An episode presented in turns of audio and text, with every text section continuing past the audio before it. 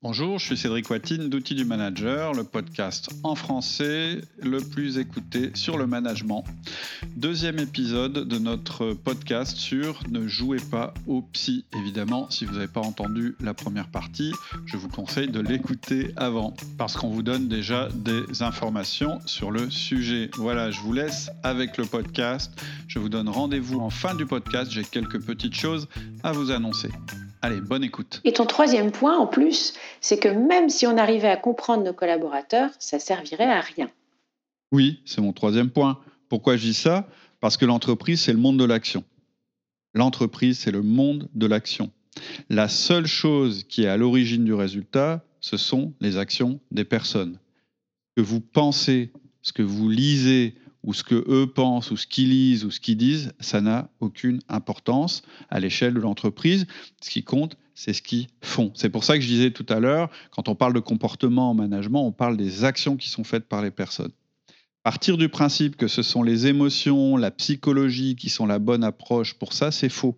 Se focaliser sur leur satisfaction, leur motivation et leurs intentions, leur psychologie, c'est pas ça qui vous, va vous amener des résultats en réalité. Et pour vous le prouver, deux personnes avec des psychologies, des motivations, des tempéraments, des histoires, etc., totalement opposés, peuvent aboutir aux mêmes performances. Mmh.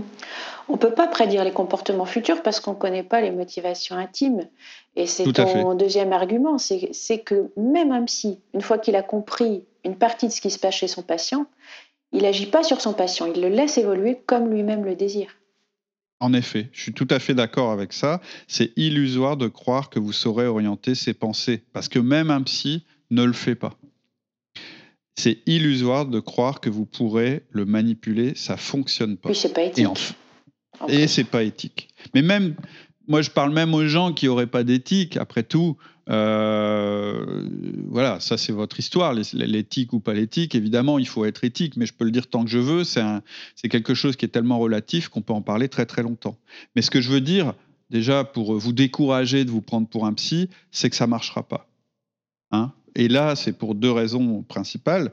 La seule personne à même de se motiver et de changer son comportement, c'est votre collaborateur. Et même si vous pouviez manipuler le comportement de votre collaborateur en jouant sur ses pensées intimes, ça serait néfaste à terme. Même si vous vouliez passer l'éthique par-dessus bord en disant moi l'éthique je m'en fous, euh, ce que je veux c'est que ça marche, ce que je veux c'est euh, que ma carrière euh, se, se, passe du mieux possible et après moi le déluge, ça marcherait pas. Pourquoi? Parce que la manipulation c'est un pistolet à un coup. Vous voulez pas maîtriser, vous pouvez pas maîtriser indéfiniment les pensées d'autrui parce que vous n'êtes pas le seul à parler. Vous avez un temps de parole limité. Vous compenserez jamais toutes les influences que votre collaborateur aura. Donc, si vous cherchez à le manipuler, ça ne marchera pas. Vous n'êtes pas en permanence avec lui, c'est beaucoup trop complexe. Je vous encourage à regarder une vidéo sur notre chaîne YouTube qui s'appelle Mieux communiquer que les autres, où je parle de cette histoire de bande passante. Donc, on est la somme des influences extérieures et de nos désirs intérieurs. Ok. Et ton troisième argument, c'est que nous ne sommes pas là pour soigner nos collaborateurs.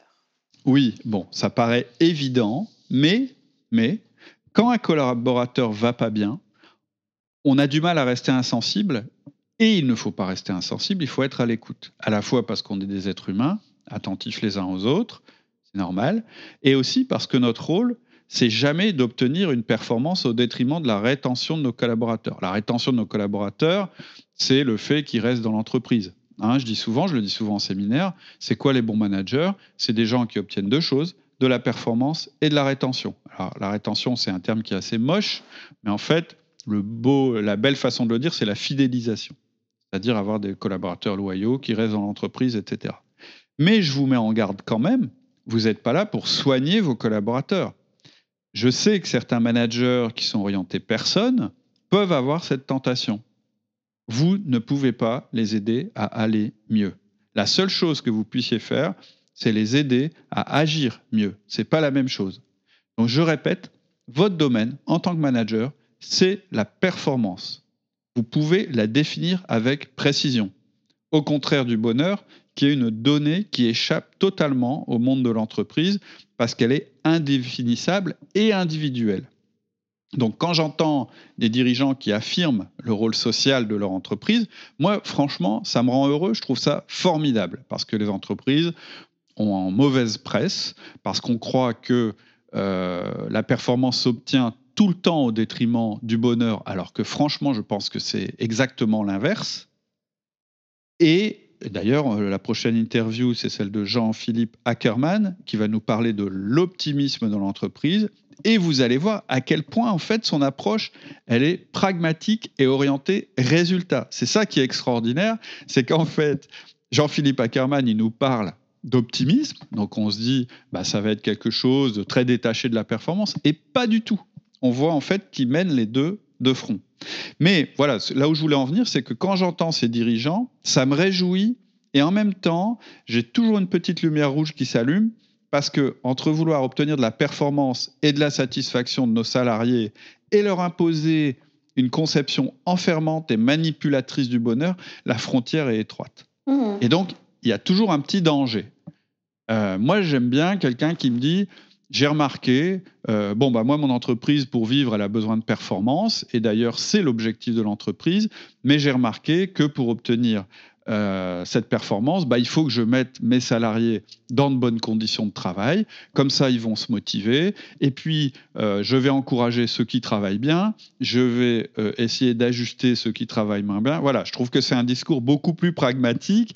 Et en plus, c'est un, discours qui est à la fois celui de la vérité et puis celui de l'efficacité. C'est-à-dire que le dirigeant d'entreprise, il est quand même là pour faire, et, donc les managers, puisqu'en fait il a délégué son pouvoir aux managers, bon, bah, ces gens-là, leur but c'est d'obtenir de la performance tout en gardant les personnes dans l'entreprise.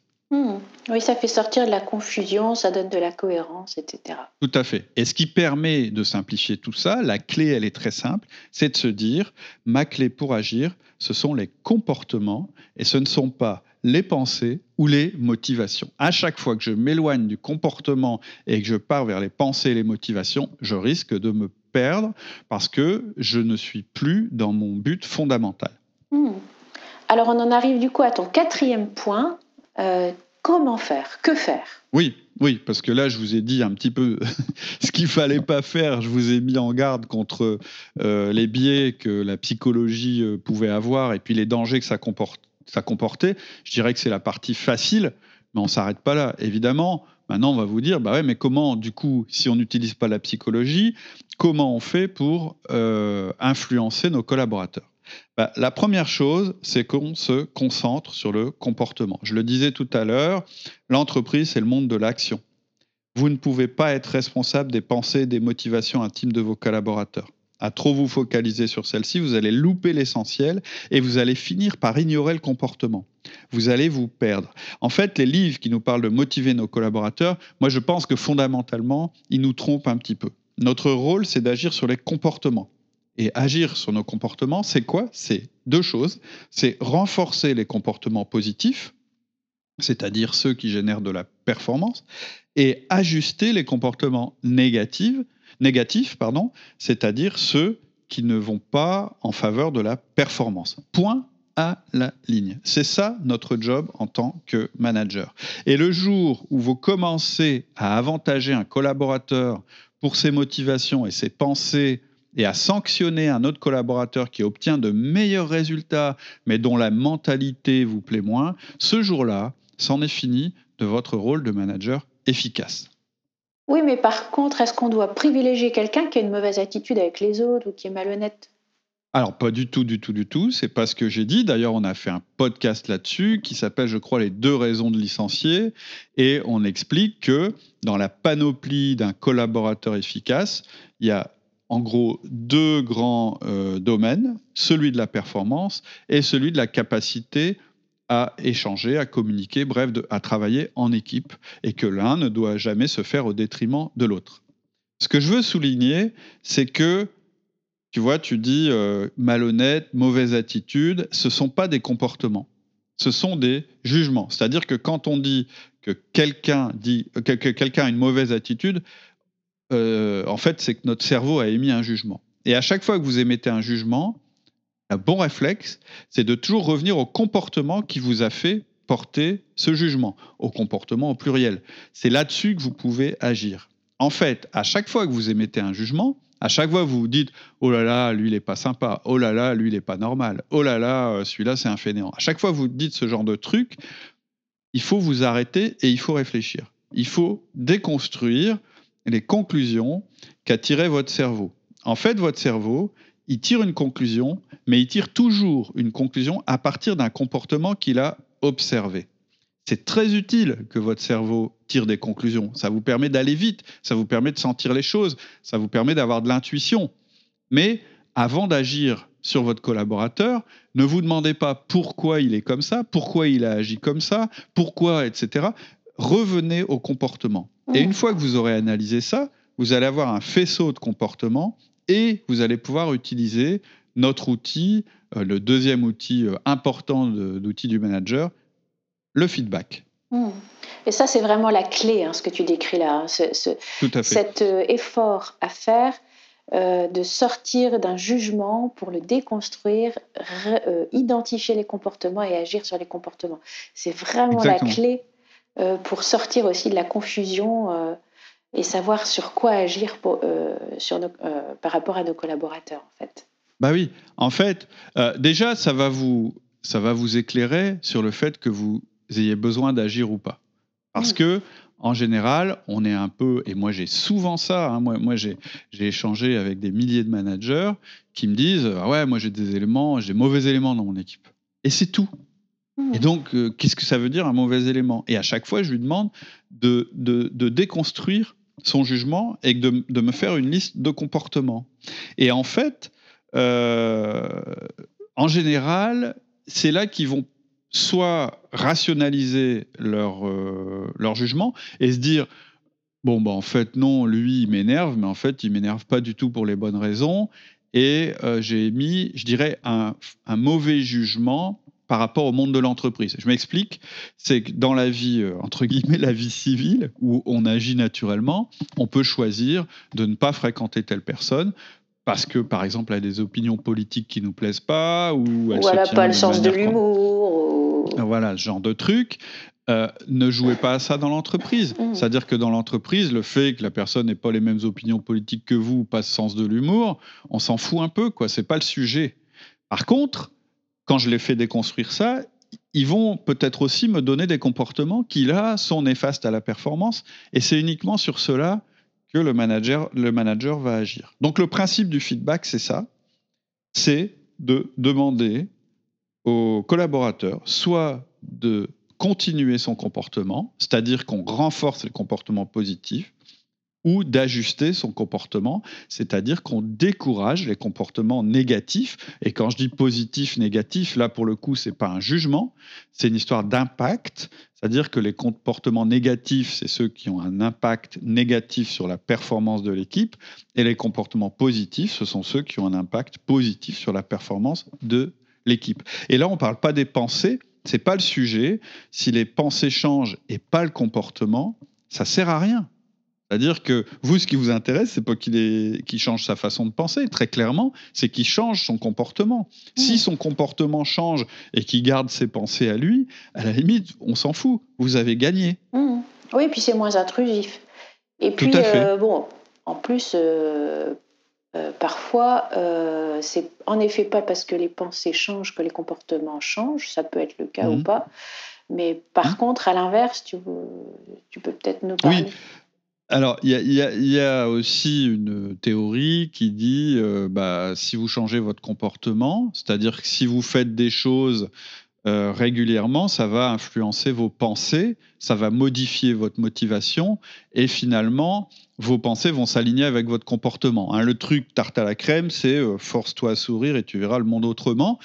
Moi, je crois assez à ça. Je pense que c'est assez vrai. Je me l'applique à moi-même. Hein. Si je me lève le matin et que euh, ça va pas bien, mais que je m'oblige à sourire et à être sympa avec les gens autour de moi, assez rapidement, euh, mes pensées s'orientent dans la bonne direction. Mais quelque part, ça, c'est mon problème.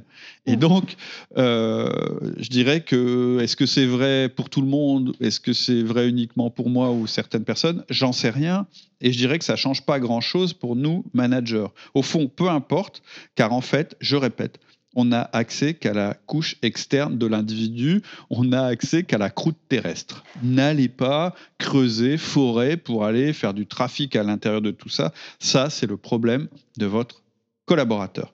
Donc, le premier outil dont je voulais vous parler, je viens de le faire, c'est le feedback. C'est votre mode d'action sur euh, vos collaborateurs. Si vous voulez en savoir plus sur, cet outil, bah, on a fait euh, plein de podcasts sur le sujet. C'est tout pour aujourd'hui. Je vous donne rendez-vous au prochain épisode où on abordera deux autres outils très utiles pour influencer vos collaborateurs et surtout très efficaces. Euh, sinon, petite chose, si vous voulez retrouver le guide qui correspond à ce podcast par écrit, il vous suffit de cliquer le lien que vous avez en description. Je vous rappelle aussi qu'en vous abonnant sur notre site www.outildumanager.com, vous pouvez télécharger mon livre. C'est totalement gratuit. Et enfin, je vous incite aussi à aller voir notre chaîne YouTube et à vous inscrire. Euh, je fais à peu près une ou deux vidéos par semaine qui sont plus courtes que les podcasts et qui parlent de sujets différents. À bientôt. Au revoir.